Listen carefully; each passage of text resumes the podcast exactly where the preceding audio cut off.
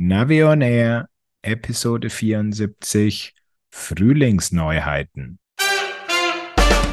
Hier ist eine weitere Ausgabe von Navi on Air, dem Podcast rund um Outdoor-Navigation und smarte Gadgets. Und hier sind eure Moderatoren Thomas Freuzheim von Naviso und der GPS-Radler Matthias Schwind.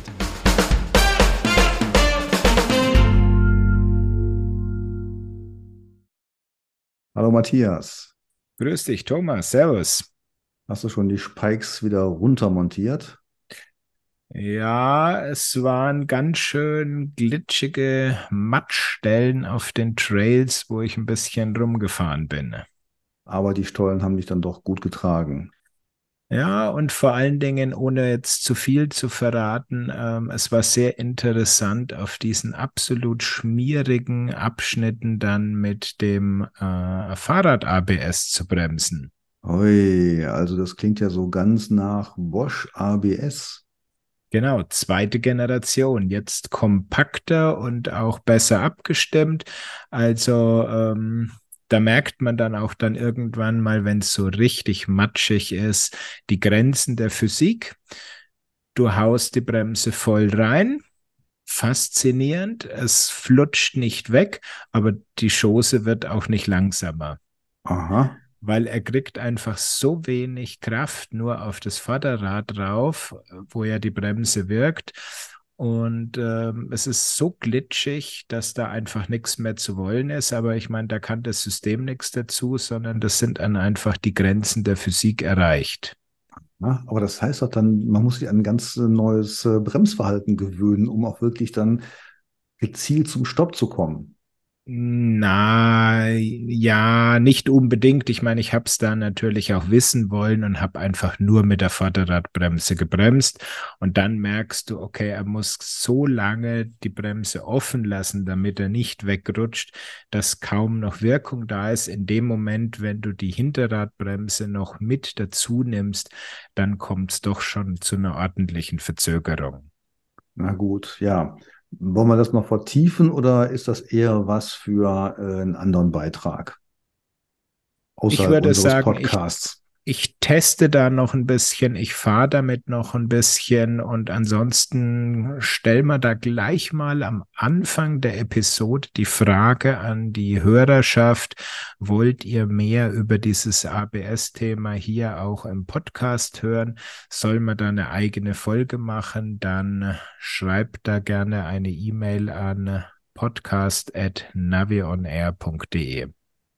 Schön gesagt, ja. Aber ich glaube, unsere Hörer interessiert jetzt, äh, was mit den neuen Garmin-Geräten ist, die wir letztens vorgestellt haben, nämlich iTrex SE und GPS Map 67. Du hast sie ja schon bekommen und wie man auf deinem Blog sehen kann, auch schon getestet. Ich warte noch drauf. Also ich bin ganz neidisch auf dich, aber ich darf jetzt die Frage stellen, bringt's das? Also fangen wir mal mit dem ich würde sagen, Highlight-Gerät an, dem GPS Map 67. Ähm, um es kurz zu machen, coole, super entwickelte Hardware, Software 5 minus. Mhm. Ui, das klingt ja nicht so toll. Ähm, bevor du jetzt äh, die Software auseinander nimmst, ähm, meine wichtigste Frage wäre eigentlich, diese lange Akkulaufzeit, die wir uns ja letztes Mal noch nicht so richtig erklären konnten, ist die denn wirklich so? Also ganz so extrem ist er nicht, wobei man muss dazu sagen, ich habe jetzt, also man merkt wirklich bei diesen extrem langen Laufzeiten, wie lang sagt eigentlich Garmin äh, den Wert 130, 150, 170 Stunden, irgend sowas in der Gegend? 180. 180 Stunden, ähm, also da merkt man schon, Tests in die Richtung sind verdammt langwierig und äh, schwierig. ähm, ja, ist eine gute Marketingidee. Das Gerät hält 240 Stunden, niemand kann es testen oder hat, keine, hat Lust dazu. Genau, also insofern, und du weißt ja nicht, ja, unter welchen Bedingungen haben sie das getestet. Äh, also ich habe da kein Sternchen gefunden, ähm, wie sie das gemacht haben, wie hell war die Hintergrundbeleuchtung. Also ich habe mich mal auf das konzentriert, so wie ich das Gerät nutze. Und das heißt, ähm, wenn ich schon die volle Satellitenpower habe, dann nutze ich die also auch alle Satellitensysteme und Multifrequenz. Und mit der Beleuchtung bin ich immer so irgendwo zwischen 40 und 60 Prozent. Und wenn ich dann damit unterwegs bin und es abseits von den Testfahrten dann zu Hause auf dem Fensterbrett bei recht guten Satellitenbedingungen liegen lasse und einfach weiter tracke, dann komme ich auf so etwa zweieinhalb bis drei Tage Laufzeit. Also mhm. durchgehend. Ja. Dreimal 24 Stunden. Ja, ist zwar nicht ganz so viel wie angekündigt, aber ich glaube ausreichend. Würde ich auch sagen. Also das ist schon, und ich meine, da kann man noch einiges dran feilen. Man könnte die Multifrequenz rausnehmen, natürlich das Display irgendwie ausgehen lassen. Da gibt's ja jetzt auch die neue Display Always On Funktion. Das heißt, es geht nicht nur die Hintergrundbeleuchtung aus nach dieser eingestellten Zeit, was wir ja schon kennen, sondern es geht wirklich das komplette Display aus. Also äh, Always On wäre ja umgekehrt. Genau, der Schalter heißt Always On. Den habe ich eigentlich immer aktiviert weil ich möchte nicht, dass mein Display mir nichts anzeigt. Das finde ich auf dem Fahrrad einfach unpraktisch. Das ist nett fürs Wandern, wenn du irgendwie das Gerät eh in die Tasche steckst oder irgendwie am ähm, Riemen von deinem Rucksack trägst, dann musst du nicht drauf gucken und nur wenn du es in die Hand nimmst, dann schaltest du quasi über einen beliebigen Tastendruck das Display ein. Fürs Wandern ist diese Always-on-Display-Off-Stellung gut.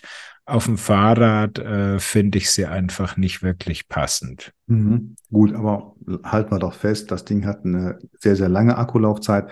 Weißt du eigentlich jetzt, warum das Ding so lange durchhält? Ich habe auch nur so, ja, so, so teilfundierte Sachen gelesen.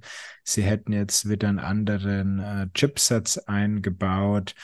Ähm, man müsste mal reingucken, ob sie jetzt, nachdem es ja in keinem GPS Map 67 Gerät mehr einen Mignon-Akku gibt, dass sie da jetzt vielleicht mehr Platz für den Akku äh, reserviert haben und einfach den, den Speichergröße gemacht hat.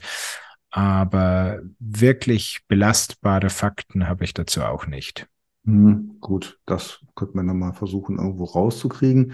Und ähm, ja, die anderen Sachen, gibt es denn noch Argumente, um sich jetzt einen 67er statt einem 66er zu kaufen, den man vielleicht schon hat? Also man muss da vielleicht ähm, unterscheiden, welchen 66er hast du. Hast du den 66 SR? Das war ja damals das erste Gerät mit diesem hochpräzisen Multifrequenz GPS Chipsets. Wenn du den hast, würde ich sagen, brauchst du kein Update, weil da hat sich quasi nichts geändert.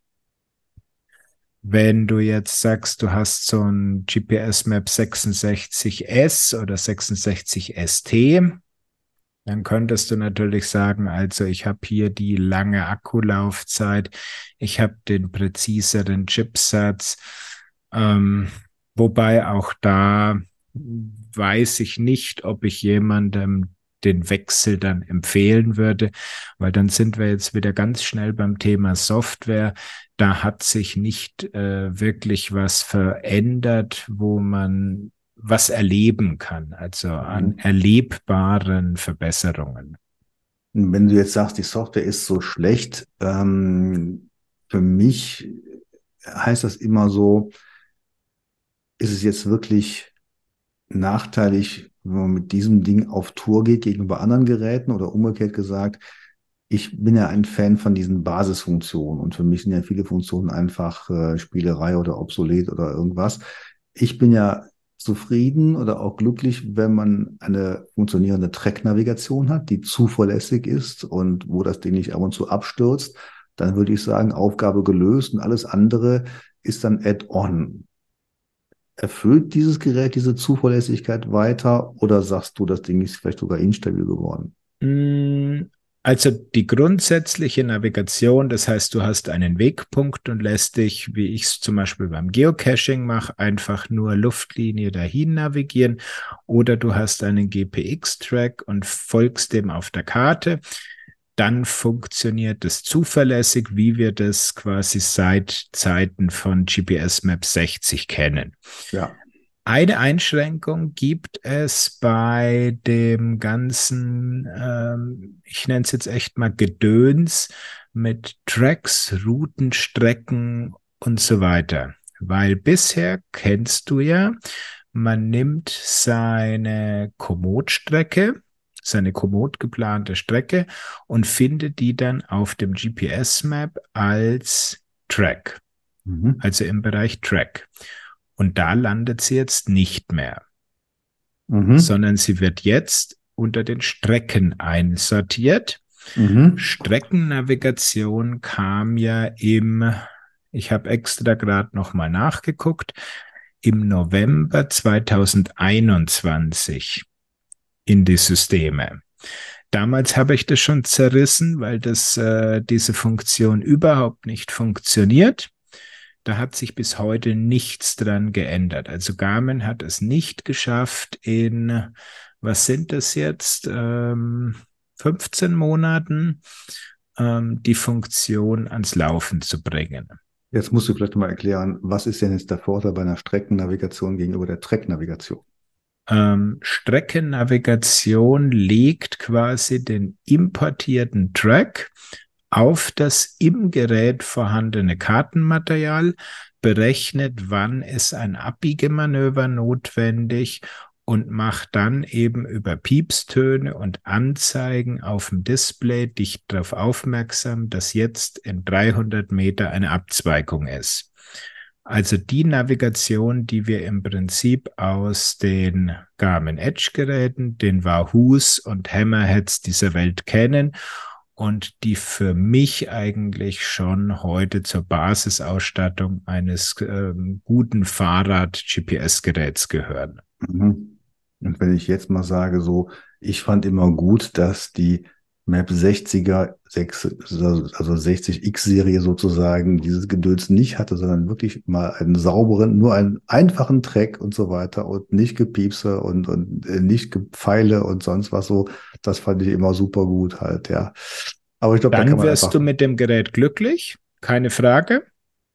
Ähm, das ist halt die das, das Thema deiner Erwartungshaltung.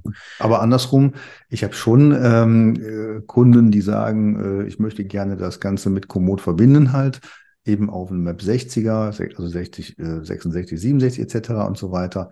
Wenn das jetzt auf den, bei den Strecken landet, ist es ja wieder doof. Also ich finde da schon besser, wenn es bei den Tracks bleibt, damit man einfach dann die Möglichkeit hat, das Ding als Track anzeigen zu genau. lassen.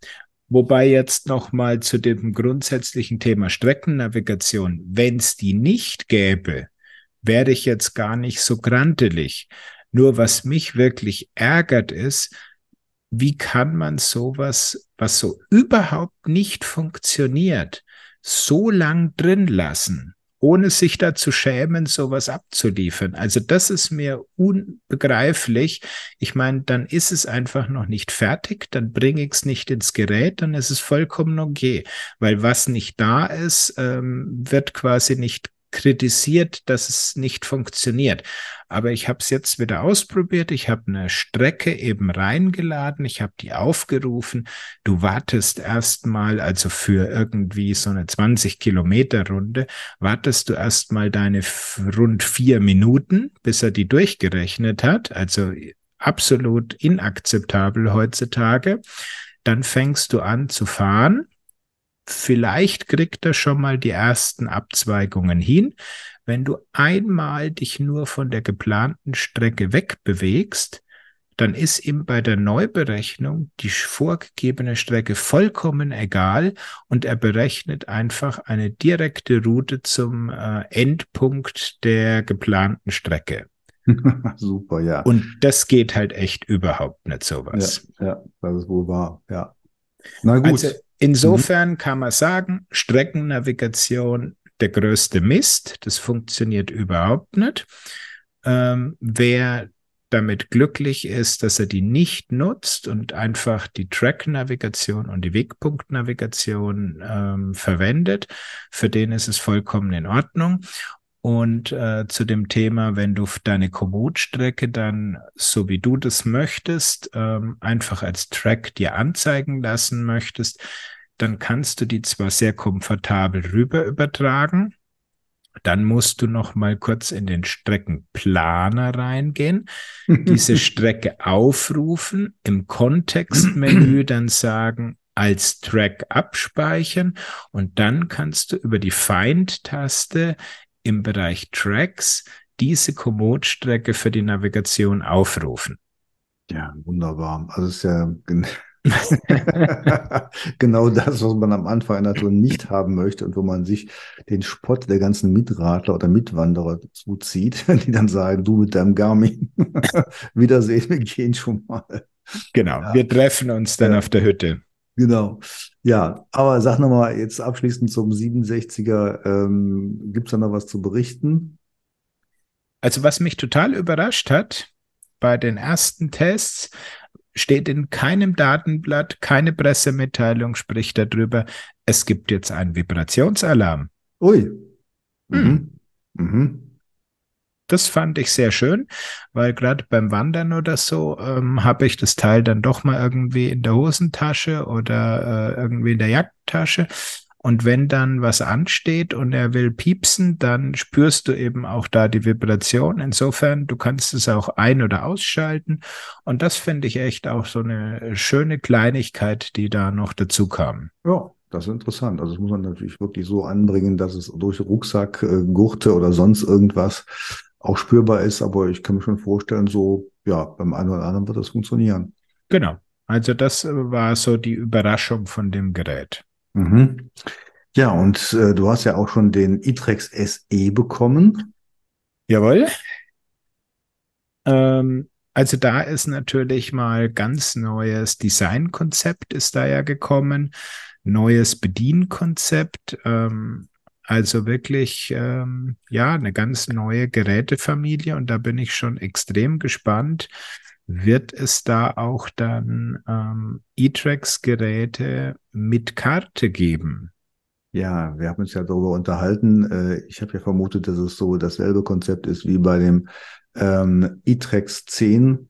Also quasi keine Karte, aber eben die Städte als Ortspunkte irgendwo dann doch noch im Hintergrund äh, ersichtlich. Ist es genauso?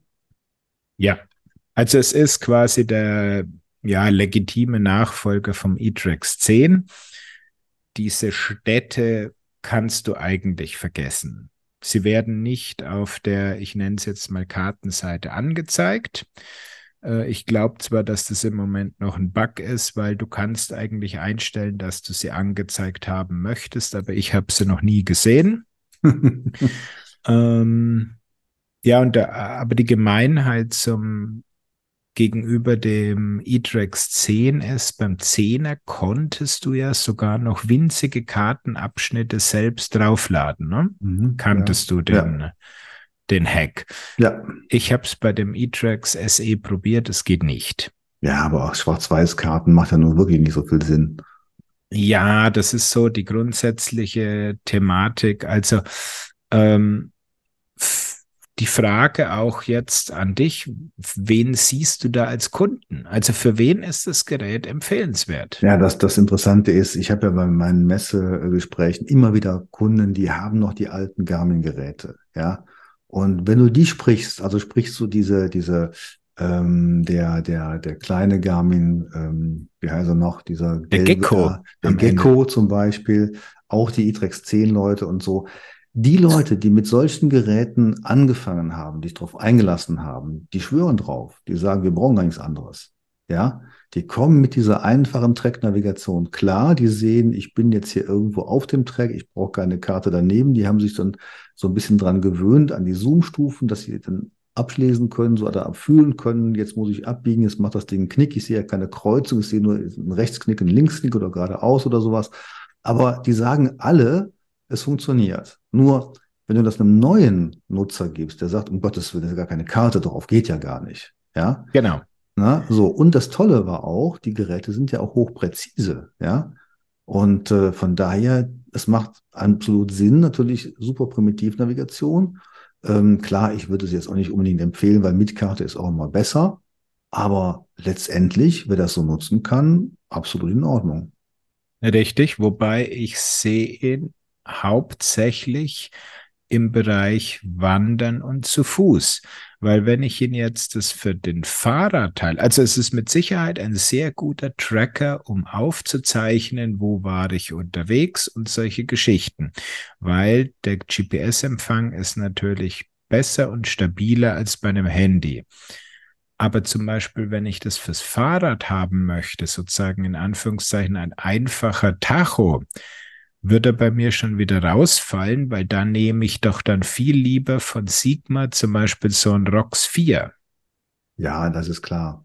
Ähm, da gibt's auch genug andere Geräte halt, aber sagen wir mal so, für einen, für einen äh, guten Preis, ähm, ein Garmin-Gerät äh, mit einer langen Akkulaufzeit, was eben nicht auf dem Rad benutzt wird, ist richtig, was aber auch im Rad benutzt werden kann. Ähm, dafür ist es gut. Das ist, wie gesagt, auch eine richtige Nische, aber es funktioniert. Ja. Richtig, wobei so dieser super günstige Preis ist halt Geschichte. Ich meine, ja, das Ding das kostet Liste 180. Äh, ich weiß nicht, im Moment kriegst du ihn vielleicht für 170 Euro im Laden. Also mhm. ähm, so wirklich günstig ist er nicht und drum ist zum Beispiel schon mal ganz schnell so ein Sigma Rox auf dem Fahrrad äh, das deutlich bessere Gerät, weil den kriege ich für unter 100 Euro. Ja, da gebe ich dir vollkommen recht. Ähm, ich würde bloß den Menschen Mut machen und sagen, gut, das ist eine Sache, das ist äh, lange Akkulaufzeit, müssen wir jetzt auch nicht mehr drüber reden, aber andersrum, ähm, in der Summe für diesen Preis ist das Ding in Ordnung, würde ich mal so sagen. Ja, man muss ja dazu auch sagen, es ist ja nicht nur die lange Akkulaufzeit, sondern es ist ja weiterhin hier bei den Standard Mignon-Zellen geblieben. Ja, das finde ich auch interessant, weil ich glaube schon, dass es da so eine gewisse Fangruppe geben wird, die schwören drauf.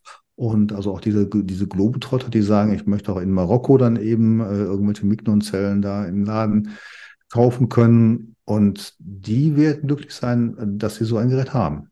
Absolut, absolut. Aber ich sehe da eine, eine extrem enge Zielgruppe, ähm, ja, im Tracking, wie du sagst, im wirklichen extrem langen, ähm, in der Wildnis sein.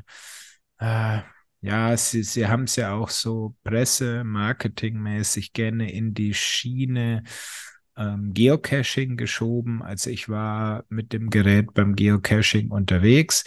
Ja, es ist okay.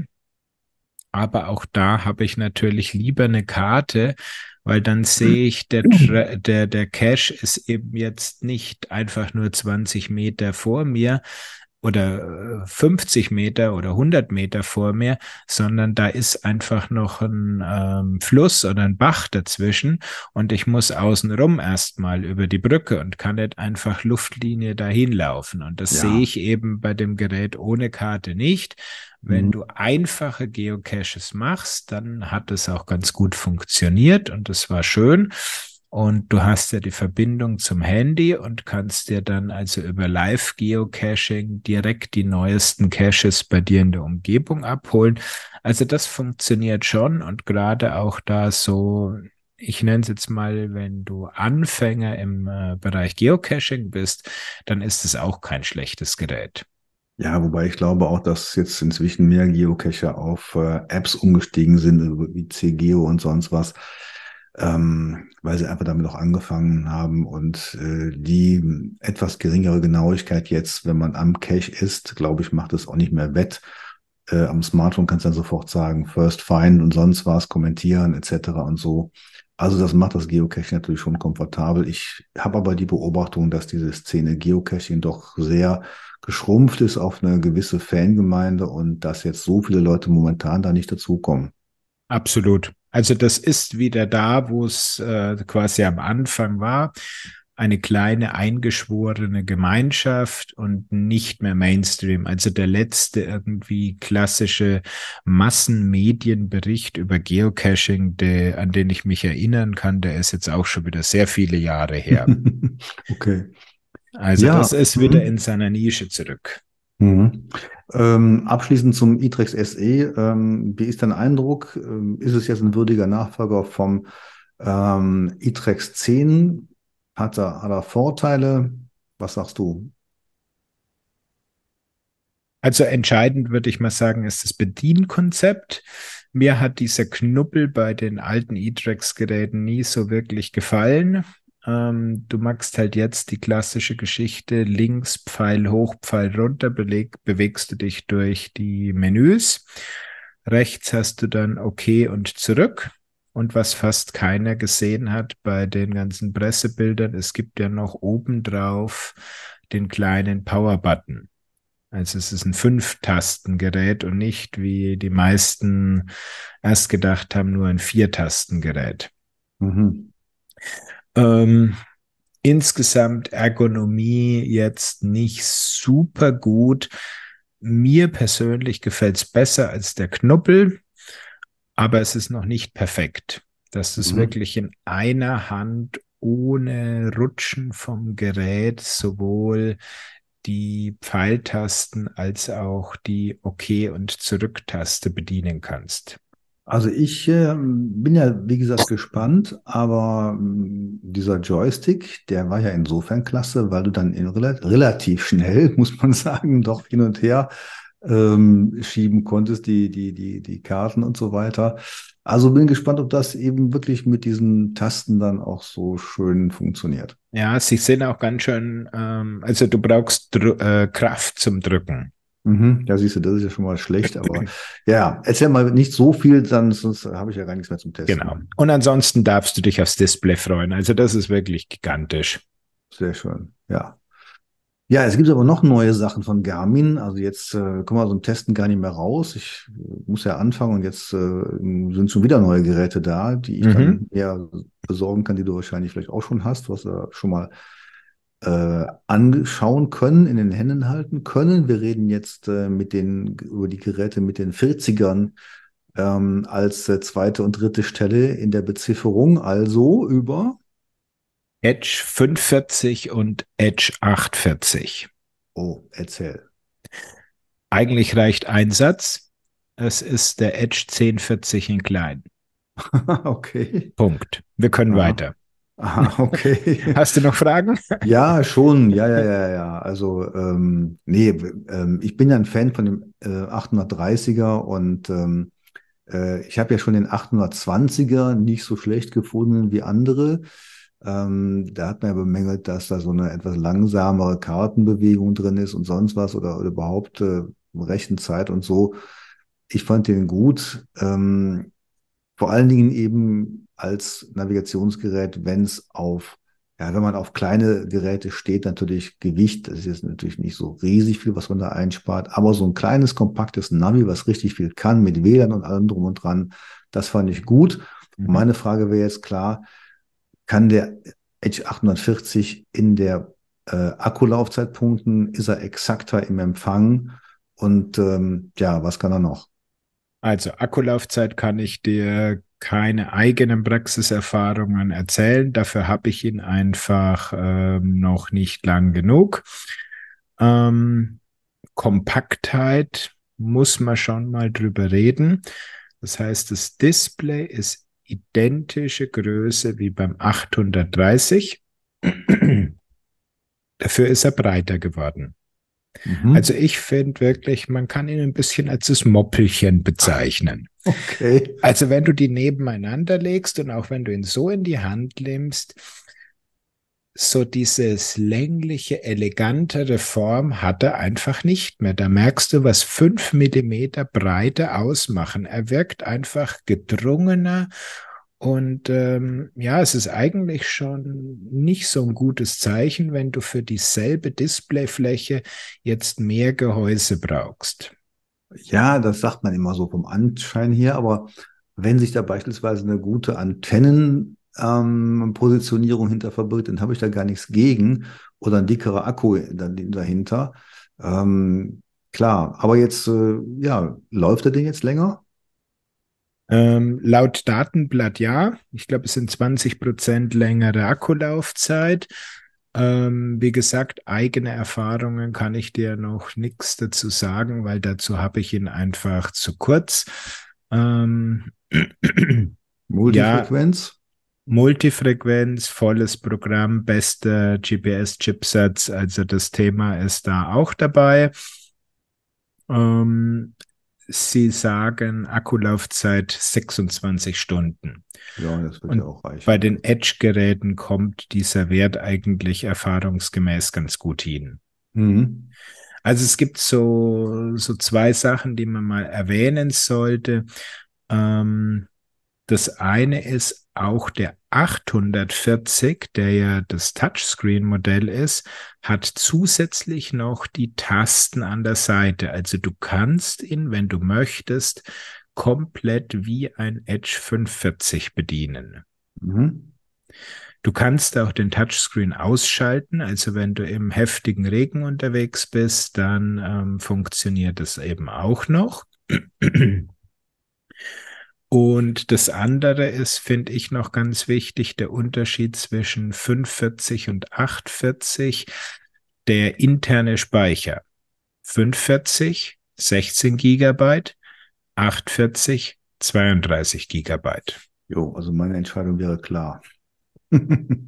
ich glaube, ja. da sind wir sehr ähnlich. Also mein Favorit wäre der 840 und bei mir ja traditionell immer ohne Solar, weil mhm. das kostet nur ein 100 Euro, 100 Euro mehr, bringt jetzt in meinem Nutzungsprofil Mountainbike in den Wäldern oder auch selbst wenn du äh, Touren in ja gemischten Gegenden fährst, also auch mal im Wald, bringt es kaum einen Vorteil bei der Akkulaufzeit und du hast eben dieses leicht dunklere Display.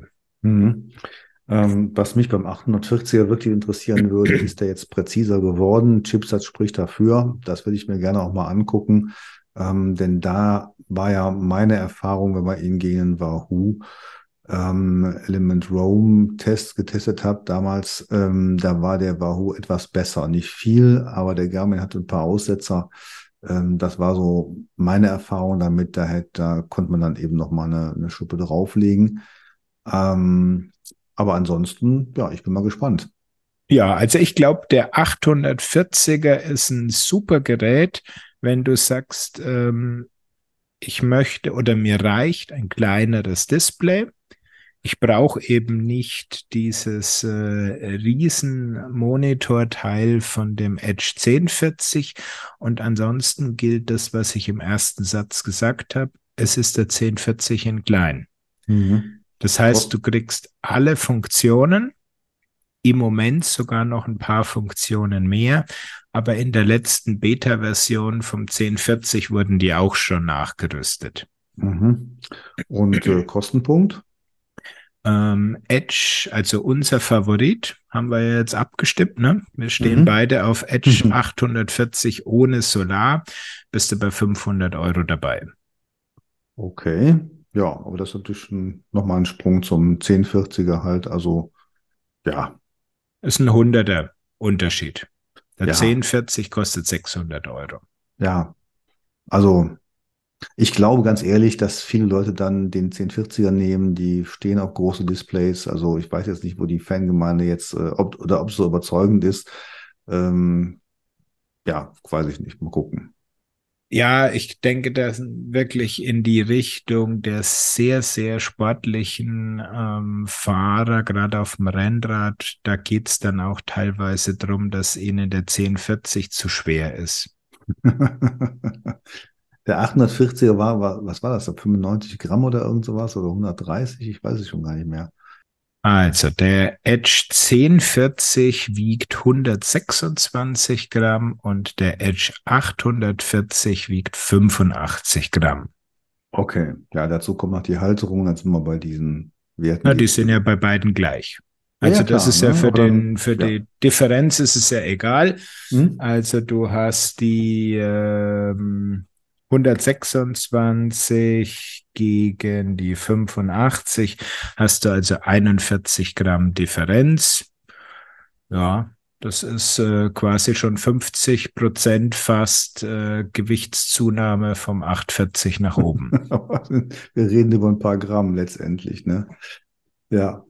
Oder 50 Prozent. 50 Prozent, jawohl. Das ist äh, ja sehr schön. Das klingt schon, oder genauer 48,2. Äh, Man merkt den Ingenieur, okay.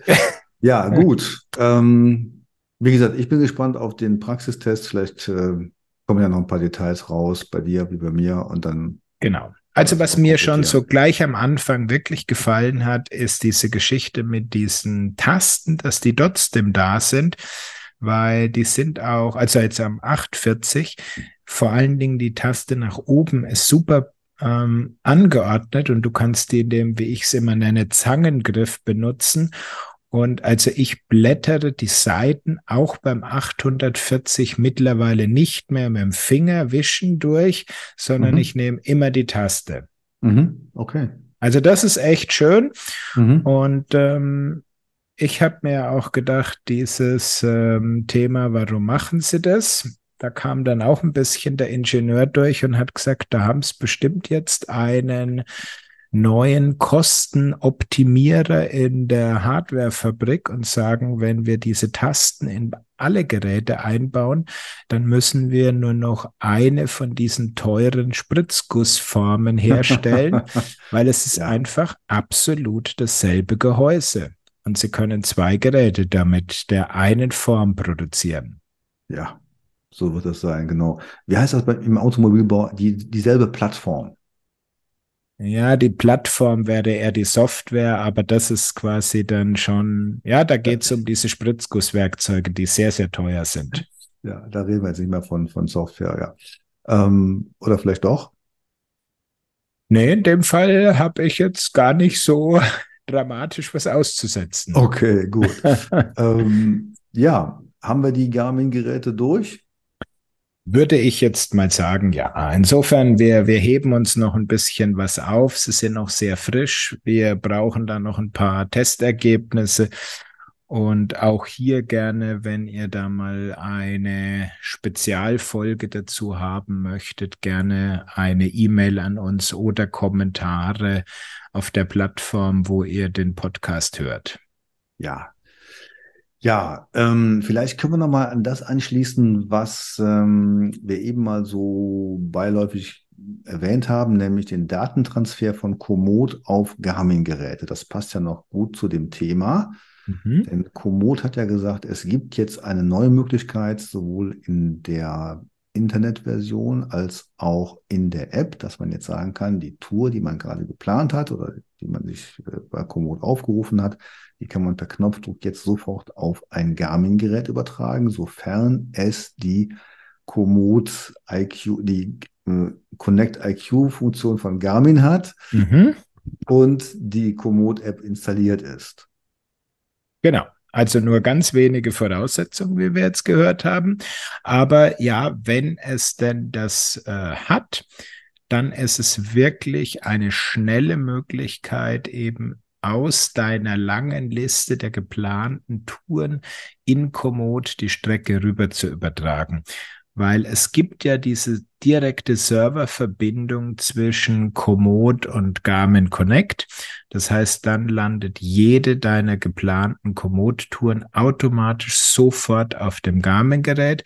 Da kenne ich ganz viele Leute, die ich sage, getroffen habe bei diversen Beratungen oder auch aus E-Mails, die sagen, das möchte ich nicht, ich möchte die selber aussuchen, dann hattest du ja bisher schon die Möglichkeit, über dieses Connect IQ Plugin die Komoot-Touren aufzurufen, aber Thomas, du kennst es mit Sicherheit, das Ding reagiert schon ganz schön träge, ne?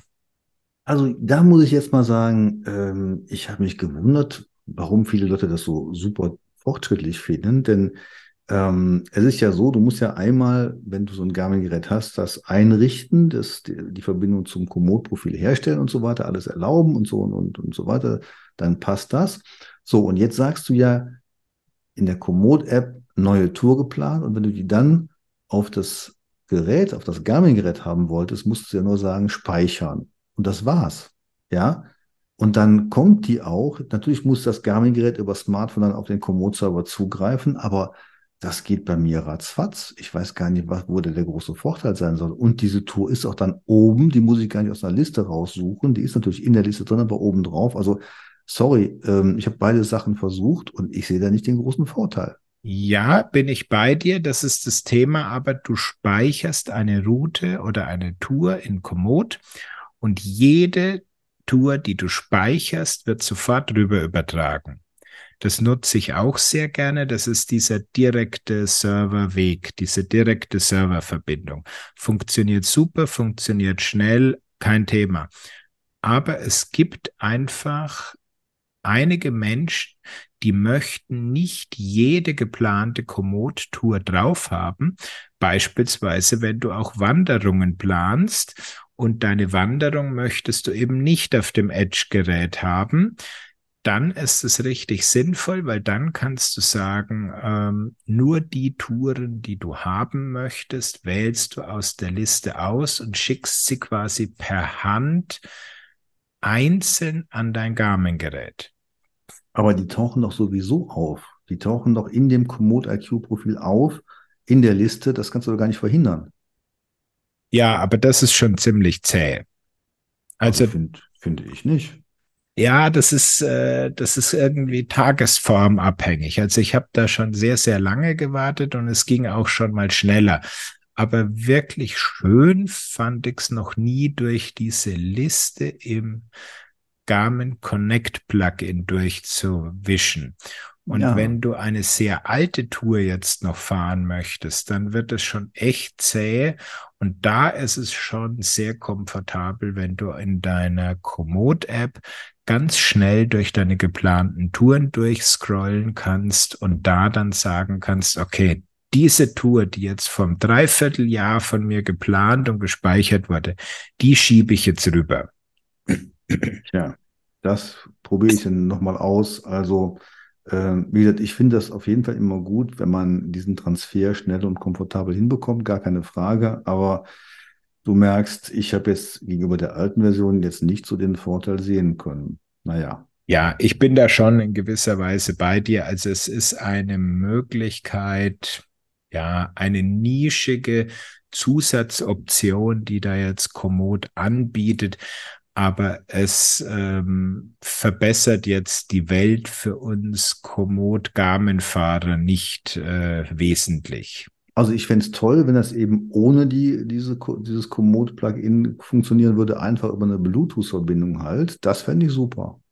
Ja gut, aber dann müsste Garmin das ja erlauben und das werden wir beide nicht mehr erleben. sind wir bei der Software. ja.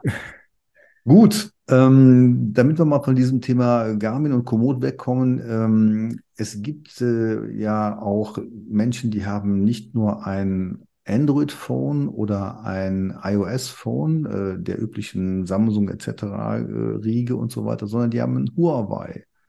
Und das Problem ist ja, dass die neueren nicht mehr, äh, seit einiger Zeit ja schon nicht mehr auf den Google Play Store zugreifen.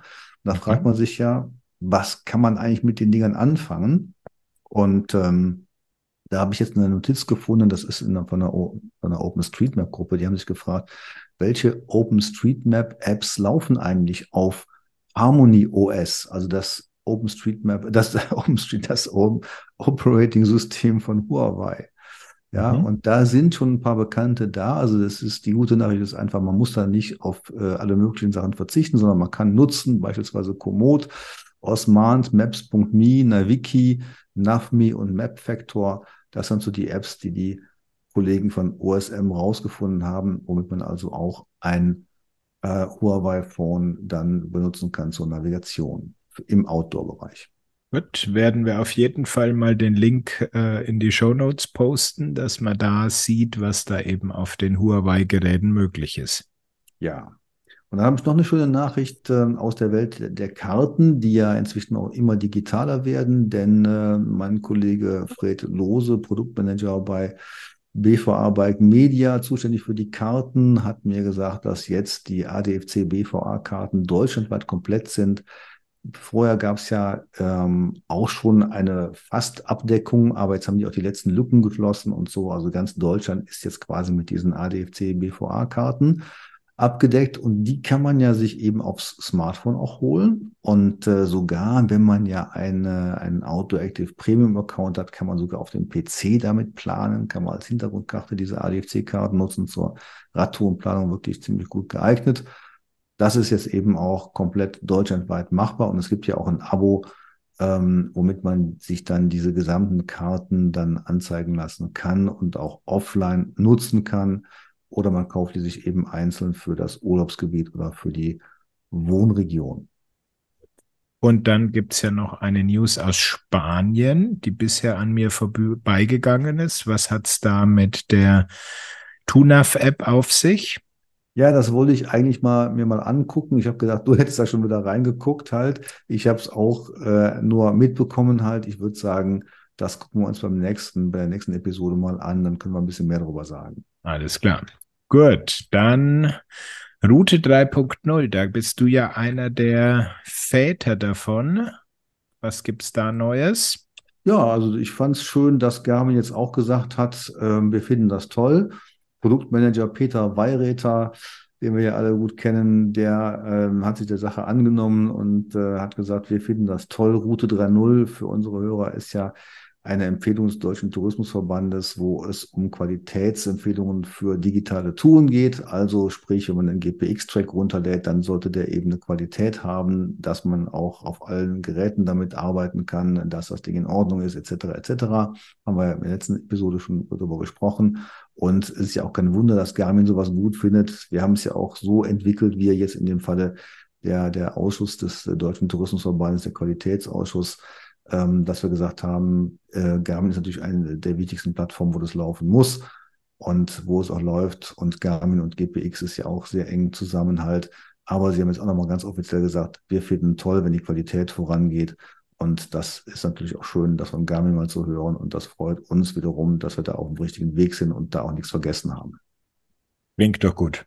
Ja. Das war jetzt sozusagen nur ein, ein mündliches oder Statement dazu, aber es heißt, es wird jetzt nicht irgendwie spezielle Sachen ähm, in den Garmin-Geräten dann angepasst werden. Oder? Nein, das muss ja auch gar nicht sein. Okay. Äh, es war ein schriftliches Statement. Wird okay. demnächst beim DTV, beim Tourismusverband, dann sicherlich auf der Webseite erscheinen, wie auch andere. Tuna ist ja auch dabei, sieht man sowieso von Anfang an und so oder einige andere halt. Äh, und ähm, ja, wir warten noch auf ein paar andere Kollegen, aber da will ich jetzt noch nichts zu sagen. Okay, gut. Ja. Und dann wären wir schon wieder bei Garmin. Und zwar Basecamp ist immer noch nicht tot, ne? Ja, das hat mich auch gewundert. Das fand ich toll. Also, es gibt wieder eine neue Basecamp-Version. Also, das ist wieder unglaublich. Ich finde das gut. In den Beschreibungen stand ja eigentlich nur so etwas von äh, Stabilitätsverbesserungen äh, und Bugfixes. Äh, was ist denn da wirklich jetzt neu dran? Ich habe nichts mitgekriegt. Also ähm, beim Mac, also es gibt ja immer eine Windows-PC-Version und eine Apple Mac-Version. Und bei der Apple Mac-Version, da steht noch was, dass sie die Kompatibilität mit einigen Devices ähm, verbessert haben oder gefixt haben. Ähm, da war natürlich dann sofort das Thema, was machen die neuesten Geräte, also sprich ähm, der GPS Map 67 und der E-Trax SE. Ich habe sie bei mir beide an das Update, also vor dem Update und nach dem Update an Basecamp angeschlossen. Ich kriege immer die Fehlermeldung, dass einige Elemente nicht übertragen werden ah, können. Ja. Ähm, da steht was von Wegpunkten, Routen und Tracks. Ich kann allerdings weiterhin aus Basecamp ähm, Wegpunkte und Tracks auf das Gerät rüberziehen. Das funktioniert. Allerdings, wenn Sie mal im Speicher vom GPS-Maps sind, dann kann ich sie da nicht mehr runterlöschen. Mhm. Okay. Also, äh, ja. Ja. gut, das sind ja so alte Garmin-Geschichten. Das, das, ist ja bekannt, dass eben manchmal konnte man es eben über diesen Weg löschen, manchmal eben nicht. Ähm, aber dieser, dieser Fehler, dass das Gerät eben nicht erkannt wird oder diese blöde Fehlermeldung kommt und es geht dann trotzdem, das ist ja eigentlich genau das, was wir von den alten Basecamp-Versionen kennen. Und ich dachte, die hätten sie jetzt so abgedatet, dass eben auch die neuen erkannt werden, aber offensichtlich ist das eben nicht naja. so. Weil ich glaube, da ist noch das Problem dabei. Früher wurden ja diese ganzen Geräte als externe Laufwerke erkannt, also so wie ein USB-Stick. Heute identifizieren die sich alle als MTP-Geräte, also quasi so wie ein Android-Smartphone sich auch einbindet ins System. Mhm, okay. Und durch ja. diese andere Integration ins System könnte dann auch da das Problem sein, dass ich eben nicht äh, löschend auf Dateien zugreifen kann, sondern nur dieses Reinkopieren funktioniert. Mhm. Okay, naja. Gut. Also, Basecamp abgehakt. Ja. Es bleiben noch zwei kleine Nachrichten, die wir noch loswerden wollen? Aus Österreich darfst du was sagen. Ja, denn wir haben ja gesagt, dass Bike Citizens ähm, insolvent gegangen sind. Das stimmt auch, leider. Aber die gute Nachricht ist, äh, sie machen weiter. Ich habe also von der Geschäftsführerin ähm, eine Nachricht bekommen und äh, habe sie jetzt aber auch gefragt, was es war eigentlich los, was wie, ändert sich was oder sowas. Da habe ich jetzt noch keine Antwort. Da können wir vielleicht auch demnächst was zu sagen. Aber diese Antwort von Bike Citizens, die kommt eigentlich aus einer anderen, äh, aus einem anderen Anlass, denn ähm, ich bin vom ZDF angefragt worden, ähm, hast du nicht Lust, mal was über Navigation zu erzählen? Natürlich, klar. Wir haben uns in, dann in Berlin getroffen. Ich habe zufälligerweise da zu tun gehabt und dann haben wir dann mal drei Stunden lang einen Dreh gemacht, sind äh, durch Berlin gefahren und die Frage war natürlich Apps, Navi-Apps, was sind die besten Apps? Wir haben uns dann ähm, ja natürlich äh, Apps angeschaut, die im Vergleich mit äh, Google Maps äh, sich dann bewähren mussten und natürlich war Komoot dabei und es war Naviki dabei und es war Bike Citizens dabei. Okay.